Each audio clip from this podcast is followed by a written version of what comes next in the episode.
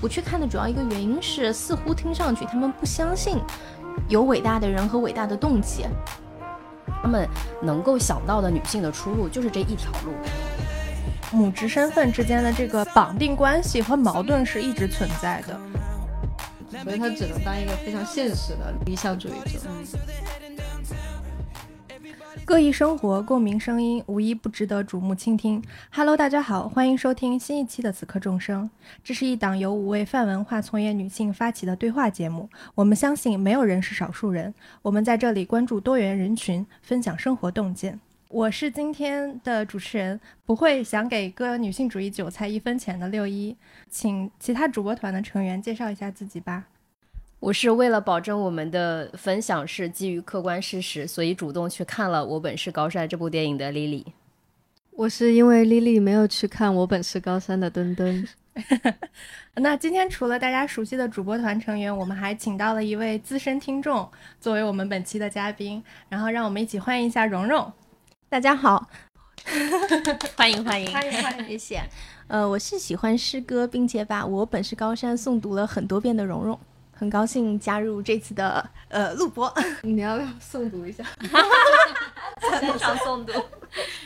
好，我们言归正传哈，因为这期节目其实我们想录了很久了，最早可以追溯到今年十月的时候，然后当时其实是因为张桂梅女士刚刚当选了全国妇联的第十三届的副主席，那个时候主播团其实就想聊一聊张桂梅女士本人和她呃一直去从事的女性教育的这个行业。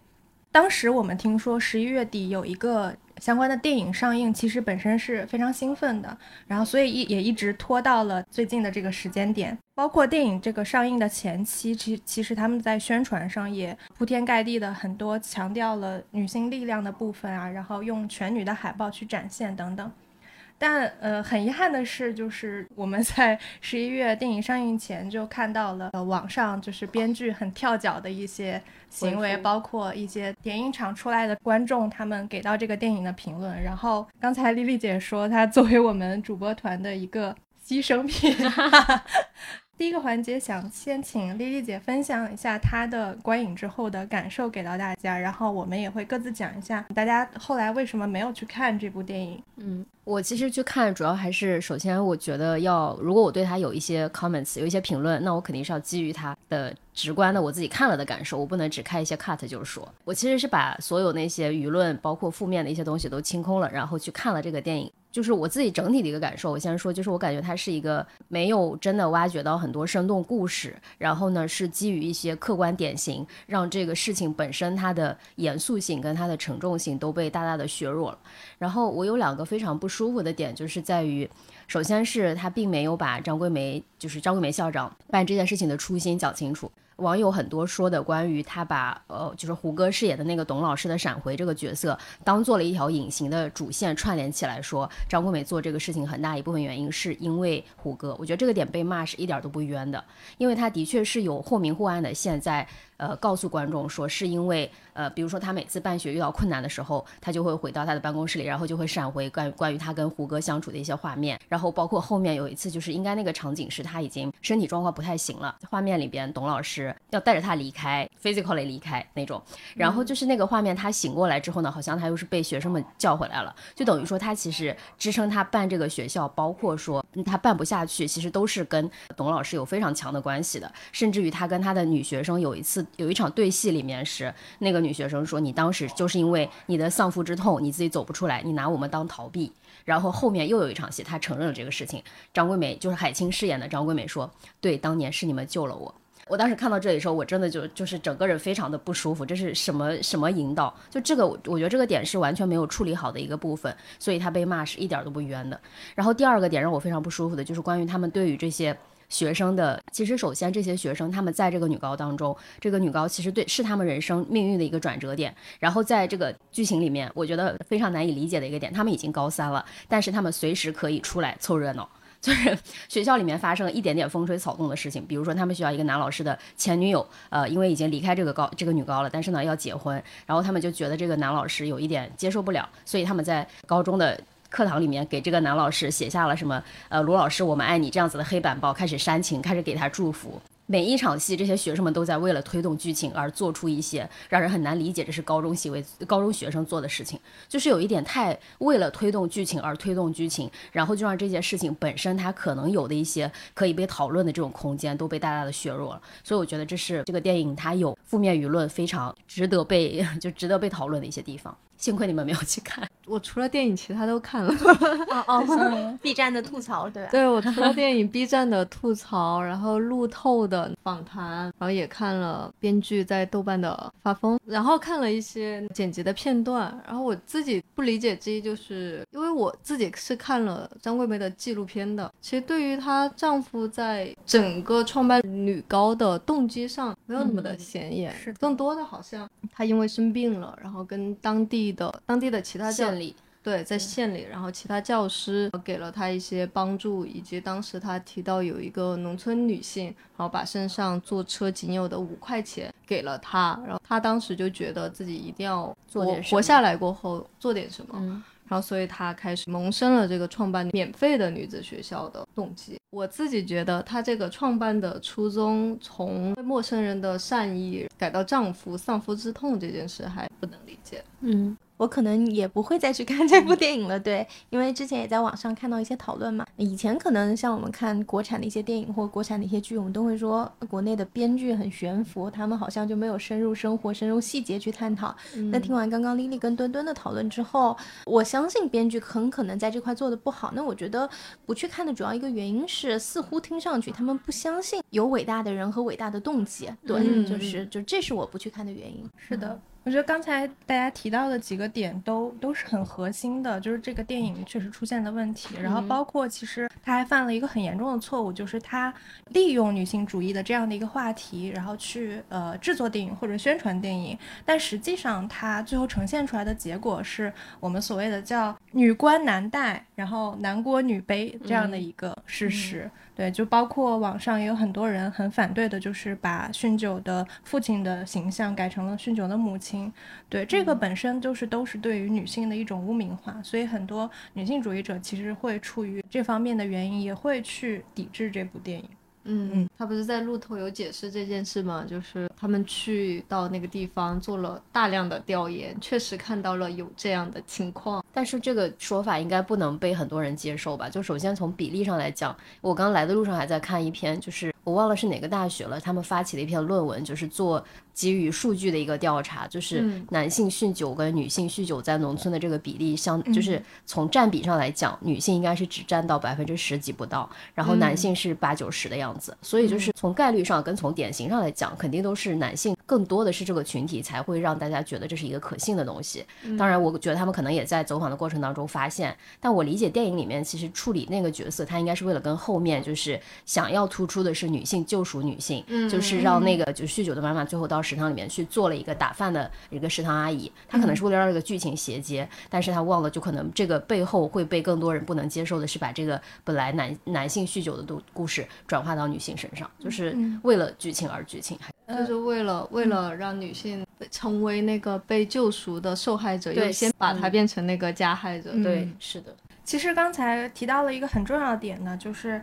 大家对于这个电影很反对的一点，就是他没有把张桂梅老师做这件事情的动机，他背后的那个信仰的支撑，呃，讲得很清楚。就是张桂梅老师的这个驱动力到底是什么？那在电影里，他其实是为了避免把张桂梅塑造成一个非常绝对完美的伪光正的角色，所以她引入了一个丈夫这样的一个形象，然后不断的闪回，体现她身上的所谓的一些母性也好。我觉得这个就是很像一个。男性的典型的这种思维模式创造出来的这样的一个叙事，然后。其实我们理解说，在电影刻画角色的时候，是要把一个角色做得更丰富、更立体，是要有神性的部分，也有人性的部分。那神性的部分代表的是他身上那些去超脱常人的那种伟大之处，那人性代表的是说我们能够去正视他身上不完美、缺陷的地方。那我觉得在这个电影里，其实是两者都没有做得很好的。嗯，虽然大家没有呃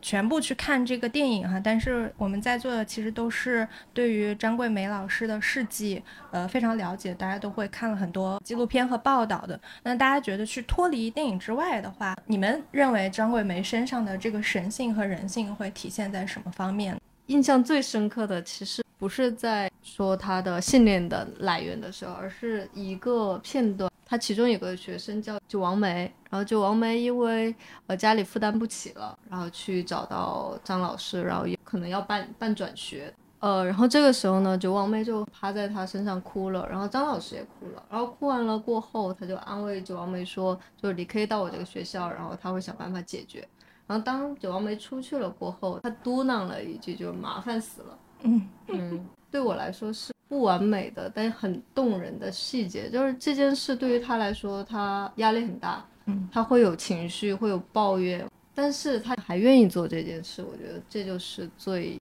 人性和神性兼具的时刻吧。嗯，对，就是有很多很生活化的场景。嗯，我记得那个九王梅的那个例子，我也有印象，就是是他当时哈在另外一个学校，其实已经交了学费了，交了几千块那种。但这个学费其实对于他的家庭来讲也是一个很大的负担。然后就是我记得那个讲述的那个就是那个片子里面，他并没有就真的像电影里面那种啊，你们只要来就是我我都可以办到，就是都让你们给每一个学生好像都是那种。你们只要来，我就都能为你们提供这样的条件。但其实他是他转学的那些困难，应该也是实际存在的。他并没有说真的就一口答应下来，而是说你你先怎么怎么样，就是有有先把他的班主任召集来啊，问我们学校还有没有床位可以给他，然后我们有没有教材什么之类的东西。就他是有一些很实际的这种现实的问题的，不是说就是电影里面演的那样，我就是直接我能够全部都能做到，就是一个为了塑造神而塑造神的一个过程。接到九王梅的时候，还去做了家访，因为要验证这是不是真的贫困家庭，因为他手上的教育资源是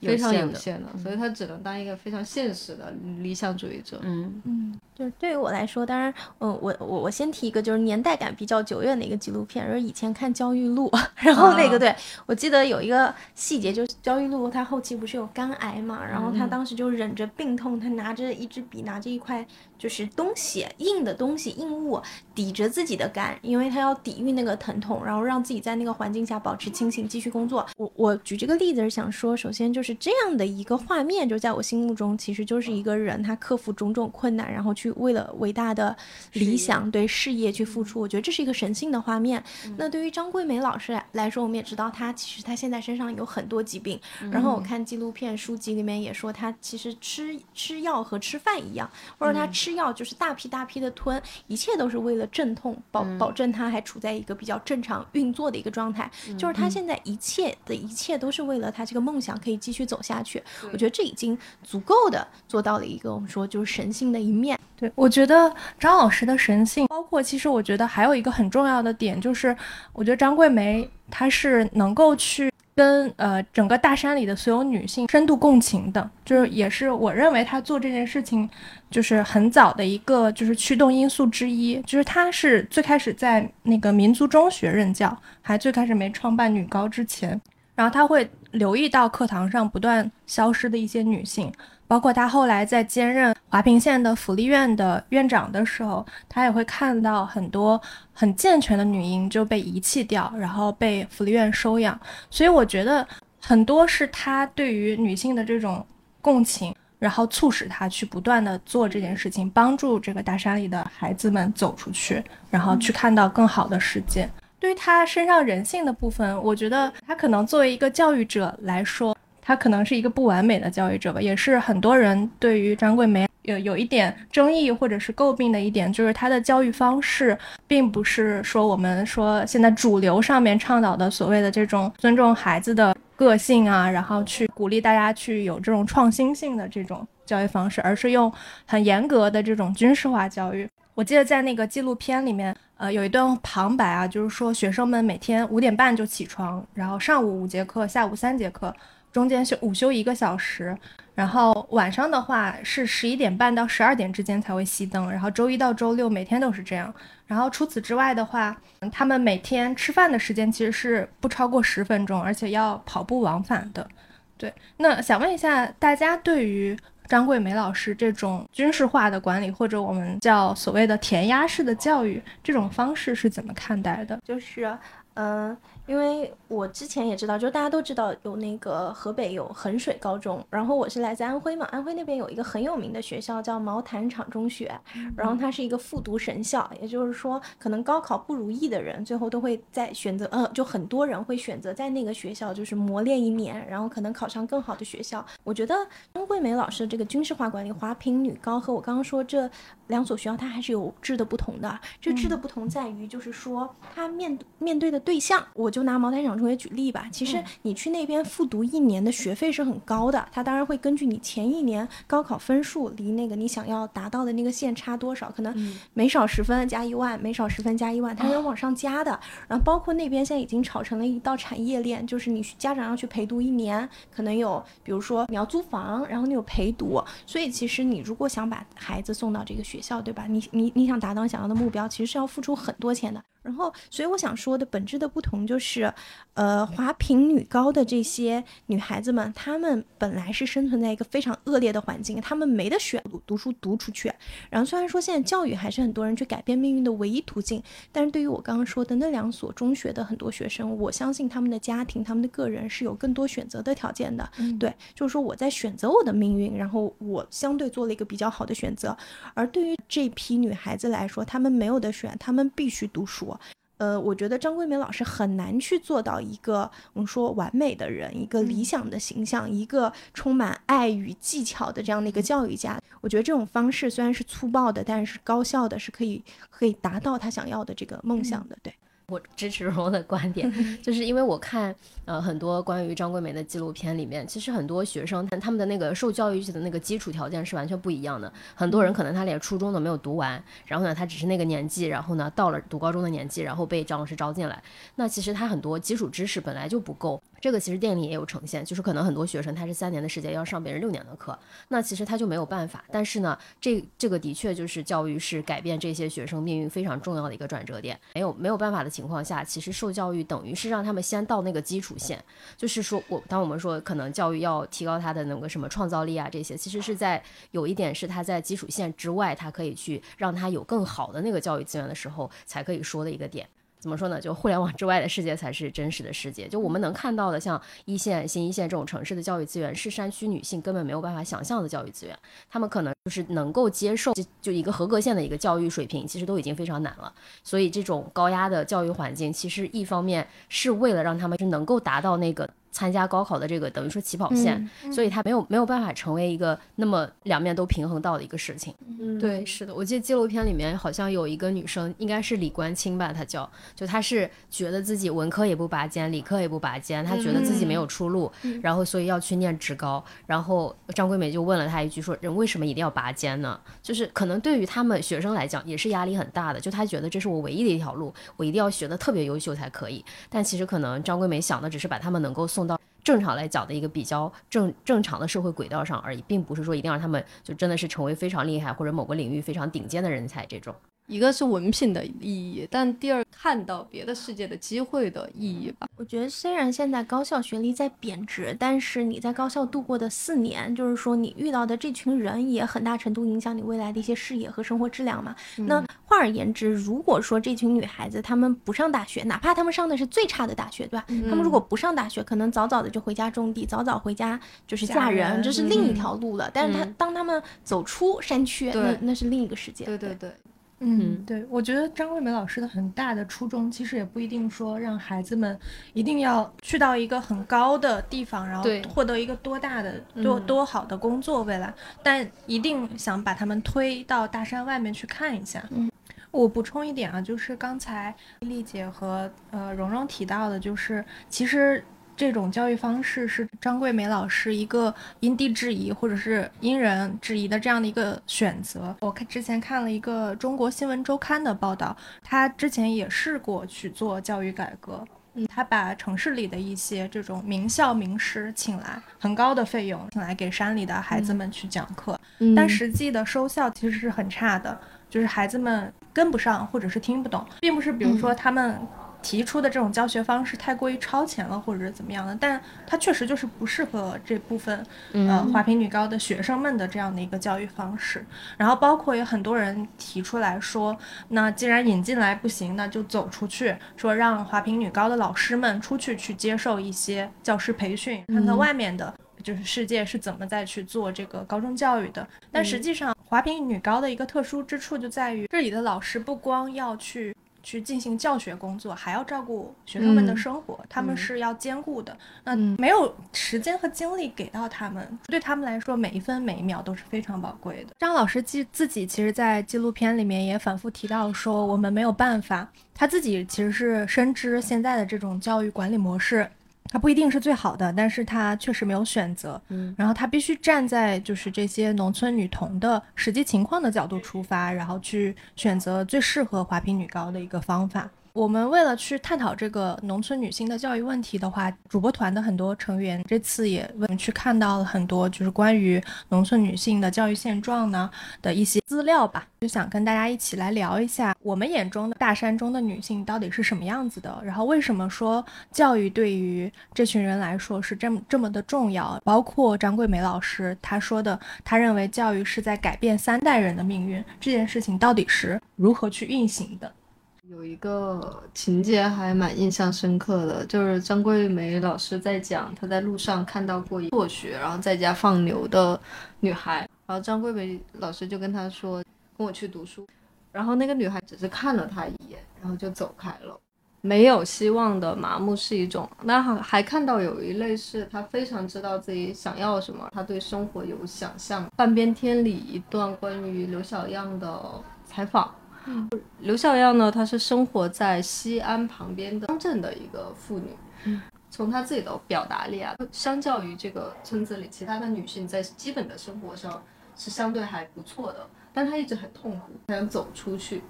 刘小样说：“宁愿痛苦，也不要麻木的活着。”她在她的生活里，感觉总有人在盯着她。她的生活是充满固定的，她不喜欢别人叫她是个做饭的。在半边天这个节目播出过后，他又去到北京。去到北京的时候，整个人是被吓到的。他没想过，他一直很渴望看到的外面的世界给他带来的阶级差异的冲击有那么那么的大。他后来就辗转了几次，去到了不同的地方。最后因为家里婆婆的身体状况不好，需要有人去承担家庭中的劳务工作。以及带孩子，他又回去了，又回到了以前的生活的轨道里，继续过着他一成不变的生活。但可能对他来讲，就是怎么说？他既然他已经有一些意识上的一些转变，那可能还是会在他的下一代、他的下下一代，这个这个观念，包括这种萌芽，还是会继续发生、继续改变。对，我记得他在采访的时候就说，他一定会让他的女儿读书。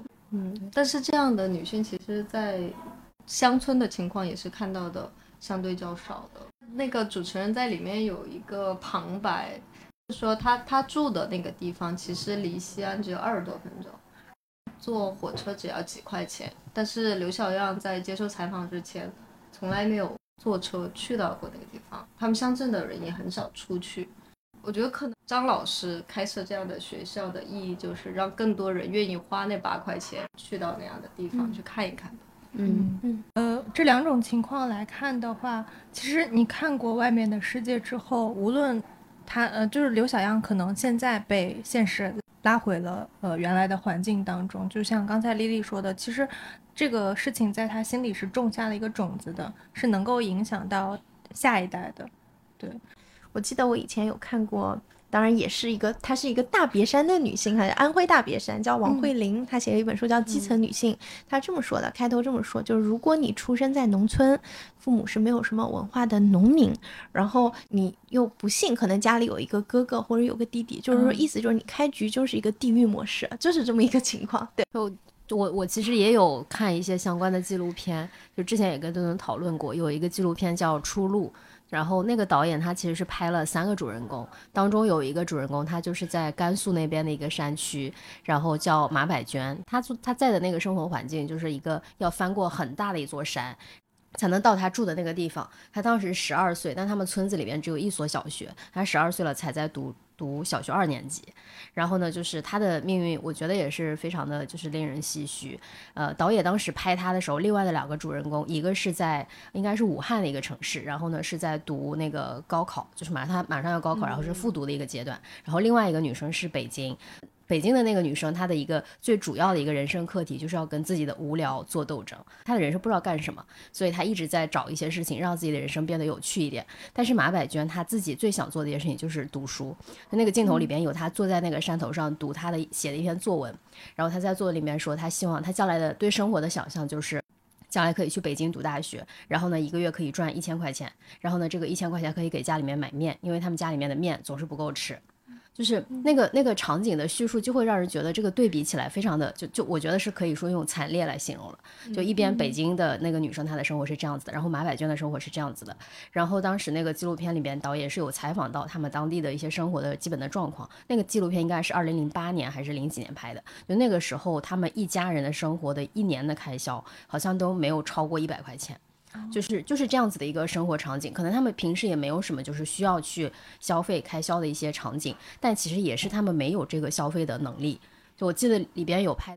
马百娟有去买一个那个笔记本，就是那种小学的那种写字的那种那种小本小本子，然后他用几块钱买了三个嘛四个，就是他买完之后那个买完之后那种心心路历程，就是完全体现在脸上的，就他对于读书的那种喜悦跟兴奋是非常的切实可见的。但后来就是这个纪录片是断断续续拍的，可能到后面他十五岁的时候他就还是辍学了，然后辍学之后就被就是安排嫁给了表自己的表哥。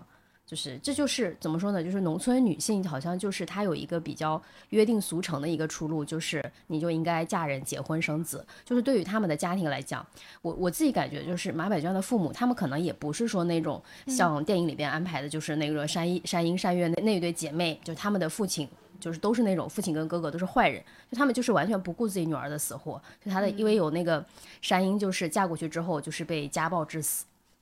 就是非常惨烈的一个结局，但是其实马百娟她的家人是我，我觉得他们就是一个觉得这是正常的呀，就是这千千百就是怎么说呢，千百年来可能祖祖辈辈女性都是这样子的呀，就是他们认为这就是一个非常正常，甚至可能还觉得是一个比较好的不不错的一个归宿。就对于他们来讲，他们能够想到的女性的出路就是这一条路。马百娟的父亲有说一句话，说什么嫁出去的女儿泼出去的水，就是给她念书就是浪费。就是就是他们觉得这个才是好像这不是大家都这么想的吗？就他们会这样子想，我觉得这个是这才是真正应该去改变的这种观念跟意识上的一些，嗯，真的就是很糟粕的东西。嗯，确实，我觉得看到最典型的情况就是未成年的女性越是在贫困的家庭，就越容易被沦为生育工具，对，被剥削。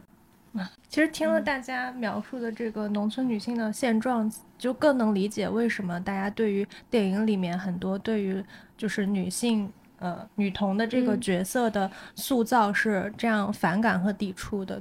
就电影里面有情节是这女孩去到城镇之后，然后她们去呃逛街，然后去网吧等等的。我觉得就是根源是在于这个制作团队他们。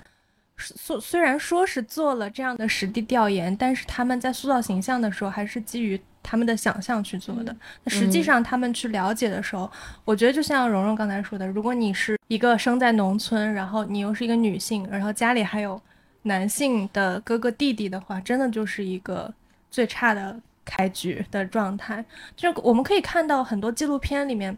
农村女孩、女童她们的眼神其实都是很怯懦的。就因为他们从小其实家庭包括社会对他们的教育都是让他们，比如说听话，然后很多的规训在他们身上，包括呃家里面的很多劳动啊，就是这种呃家务啊，都是他在他们很小的时候就附在他们身上的。那这些其实，在他们的哥哥或者是弟弟身上反而没有很多的要求。像包括那个纪录片里面，张桂梅老师有提到，她很生气的一个例子，就是说。有一个家长送他家里面初二的一个男孩去补习班，但是姐姐这个时候是高三，就是他真的是怒其不争那种感觉，就是你你你既然有条件送去补习，为什么不把这个最关键时期的姐姐送去补习班？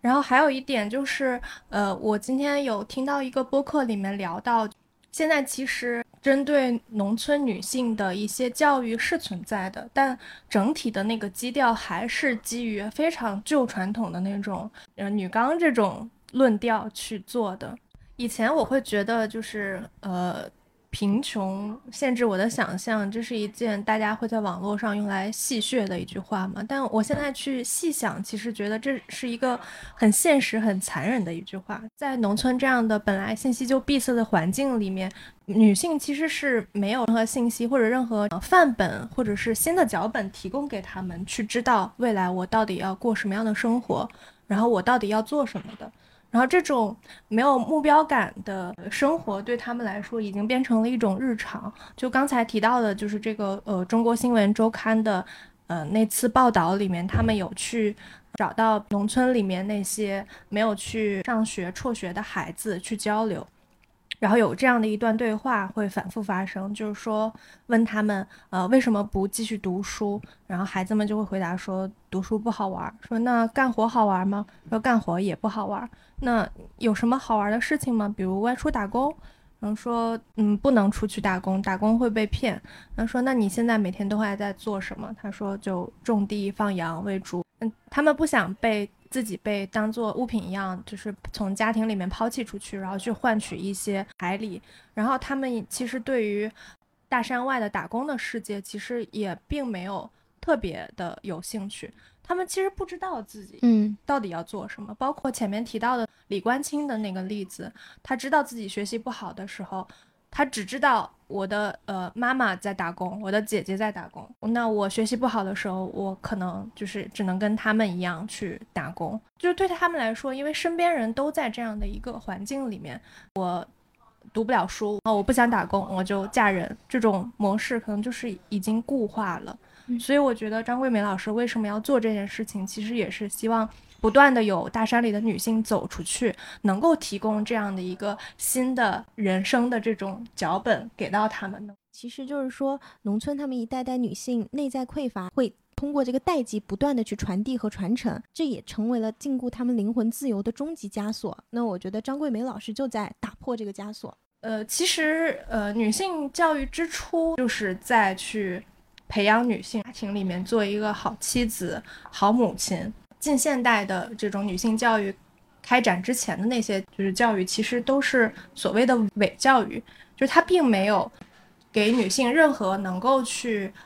体现她们个人价值的一些呃帮助和成长。那更多的是去强调，比如说女子无才便是德啊等等的这些理念。随着近现代的很多呃来自外部世界的女权运动，其实才推动了呃中国国内有自己真正的这种女女性教育和女学。女性受教育和她母职身份之间的这个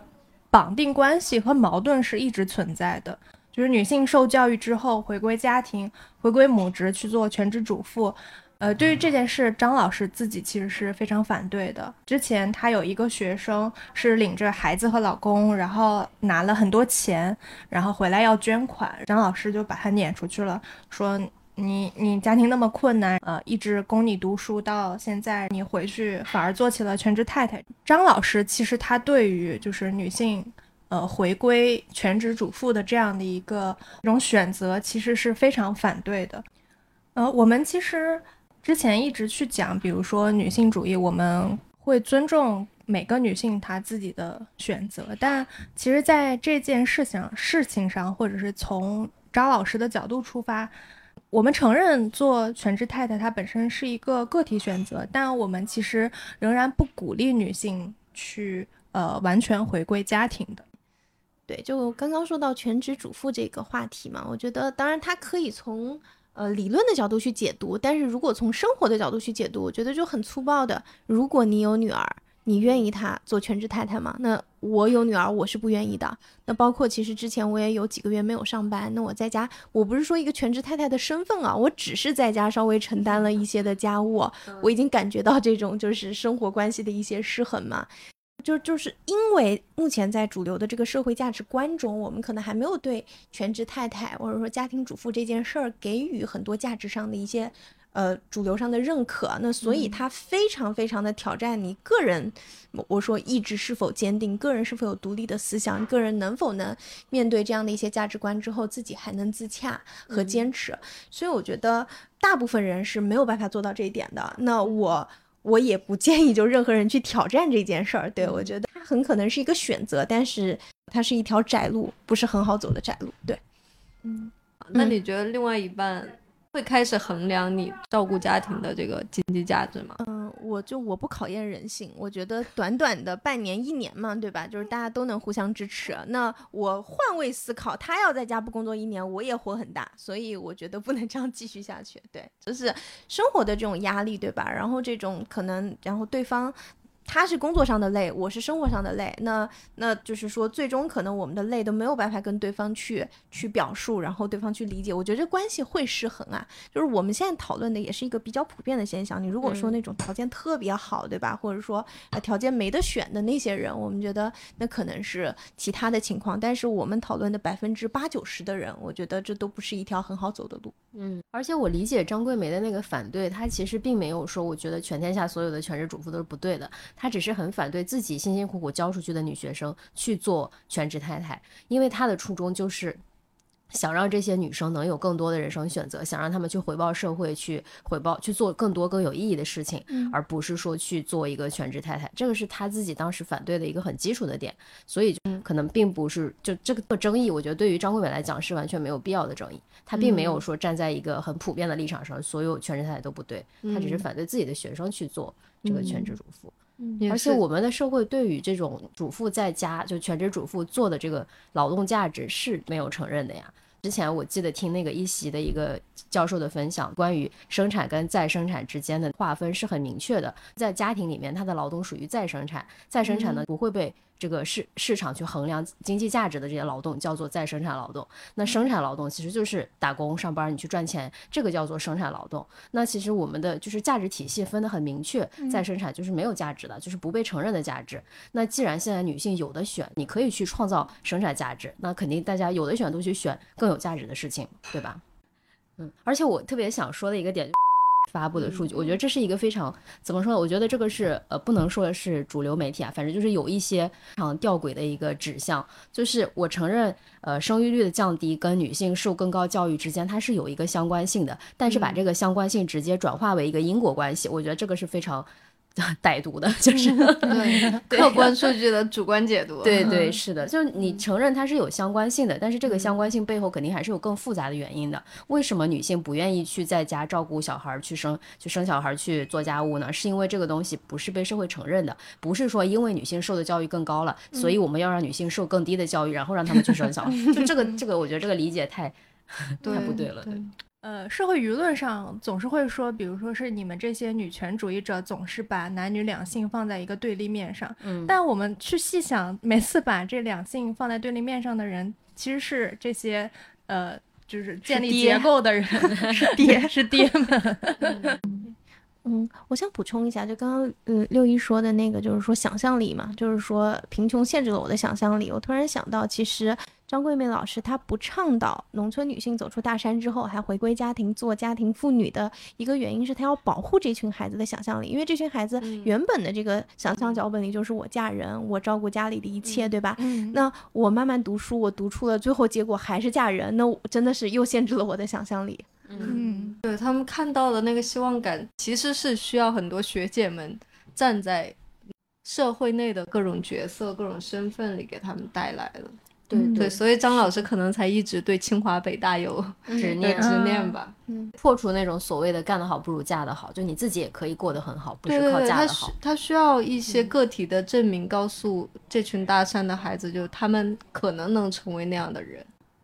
那我们回到这个全职太太的话题上啊，就是刚才有讨论，就是为什么说张桂梅老师很反对她的学生，然后去做全职太太这件事情。然后我们其实，呃呃，反正我个人而言哈，我觉得就是我自己也是不太鼓励女性去做全职太太的。完全回归家庭，对于现在女性在职场上的整体的这种。呃状态，我认为其实也是有影响的。就是当大家都去嗯回归家庭了，然后在职场上的剩下的女性就会越来越困难。对我前几天看了沈一菲老师在二零二零年还是二一年的一个视频，就在讲基层女性。她说，在历史上提出三次妇女回家论的时候，都是市场缺乏机会的时候，就是就业环境很差的时候。这个原因是什么？就是市场环境很差，所以让女性回家生孩子。对，然后把市场的就业机会让渡给男性。我我之前看过一个呃报道，其实它就是讲呃东亚这呃东北亚这三个国家的女性的呃全职太太的这个现状吧。其实呃中国相对于日本和韩国来讲，全职太太的嗯压力可能是更更大的。嗯，因为。在韩国和日本，他们的传统文化里面，对于这种性别分工的切割还是相对明确的。他们更多的是，比如说男性出去工作，负责家里面的经济的呃核心的呃支撑，女性处理好呃所谓的内务这个部分。他们一直以来都是这样去践行的。但其实中国在对于全职太太，或者说对于女性劳动的。鼓励或这个鼓励是打引号的，是比呃日韩去更多的。建国之后，会因为国家经济发展的一些原因，把女性去推向就是劳动市场。劳动市场不一定是能够去换取经济价值的，但是会要求他们，比如说承担更更多的工作。包括其实现在在呃中国农村的现状，就是女性她要去承担绝大部分的这个农业的活动，所以。我我没有办法说，就是日韩的这种完全做性格性别分工的这种方式更好，但但确实是说中国的全职太太的情况，可能在日韩在东东北亚三国来讲是更加复杂的。嗯，我其实我想到，我经常因为我经常刷。小红书嘛，就是有一些八卦性的东西，比如说有人就问我要不要回家做全职主妇，他算一笔账，他说我可能一个月先工资就拿八千，对吧？然后我我我在家可能就是做做家务，把这事儿省下来了。那我如果请个育儿嫂，现在也要八千，我算算这个账，所有的姐妹都劝她去职场，就说这是一种什么样的思路呢？就是说即使你把你工资所得全部都请阿姨，你其实是叫拿时间换空间，就是拿着一个月月薪的这个时间，你换换取了，就比如说你。去接触更多的这个世界，对吧？然后你把自己解脱于家务之中，你换取了自己的一个生存空间。就对个人来说是这样，对全体女性来说也是这样。就如果越来越多的人走向职场，那就像丽丽刚刚说的，所谓的这个再生产，它可能就要被承认，对吧？被承认是一件有价值的事。我这个现象，我觉得也是应该被改变的。就像今年那个呃诺贝尔经济学奖的那个得主，就是戈尔丁，他提出来的女性在劳动力市场的这种不公平性嘛，它其实核心就是。在说两件事情，一件事情就是就是所谓的这个 greedy work，把女性不断的推到家庭里面去，就是大厂要九九六，那那这个时候需要有人照顾家庭，那因为女性她自身具有比如说嗯育儿的一些天然的连接嘛，因为毕竟女性是实际妊娠生产的，包括哺乳的这样的一个角色，所以往往。在去争取更高的这种九九六的报酬的同时，会把家庭里面的那个女性推到一个家庭主妇，或者她只能从事一些零所谓零工的这样的一个状态里面。那在这样的基础之上呢，其实他们所在家庭里面做的这部分工作又是没有被金钱衡量的，所以这就导致了一定程度上的，我觉得是女性的贫困的一个恶性的循环。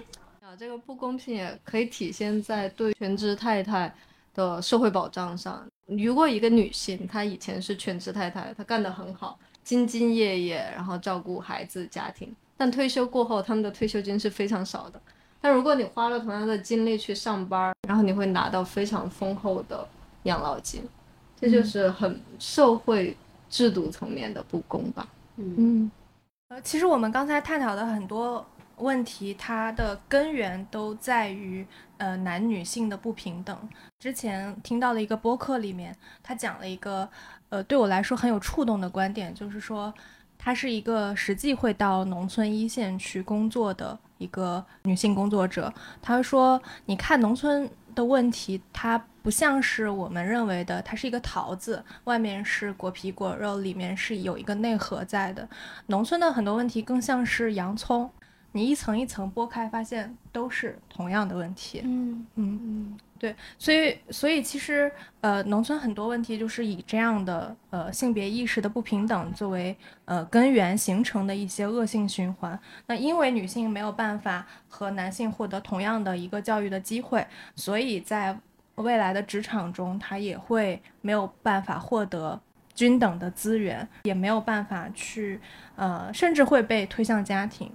所以他在 对一定会被推向家庭。导致呃，其实从经济上也是不均等的，这也会进一步导致话语权的不均等，而这种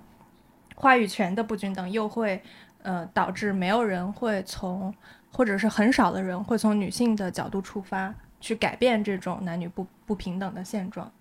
对，那呃，我本是高山这句话，其实最初是一个呃语文老师撰写的。张桂梅老师觉得这句话很能激发起学生内心的力量，所以把它推广成为了全校的一个誓词。每天早上，学生们都会去喊出这句誓言，去激励自己。那我相信这句话并不是呃导演或者是编剧理理解的那种用作形容张桂梅个人英雄主义的一个。赞歌，而是鼓励每一个女性去关注自我、突破困境的一个信念的来源。所以今天的节目最后，我们也希望把这一段话送给每一位听众。我们倡导大家通过纪录片更深入的去了解张桂梅老师，去了解嗯现在农村女性的困境，也希望大家能够从他们的故事中去汲取力量，啊，成就更好的自己。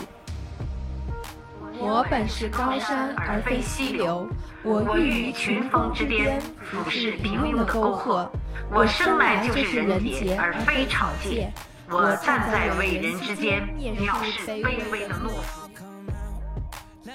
欢迎大家每周收听《此刻众生》，你可以在小宇宙、网易云音乐、荔枝 FM、苹果 Podcast、Spotify 等各大平台找到我们，也欢迎大家在评论区给我们留言。那今天就这样喽，拜拜，我们下期节目再见，拜拜拜。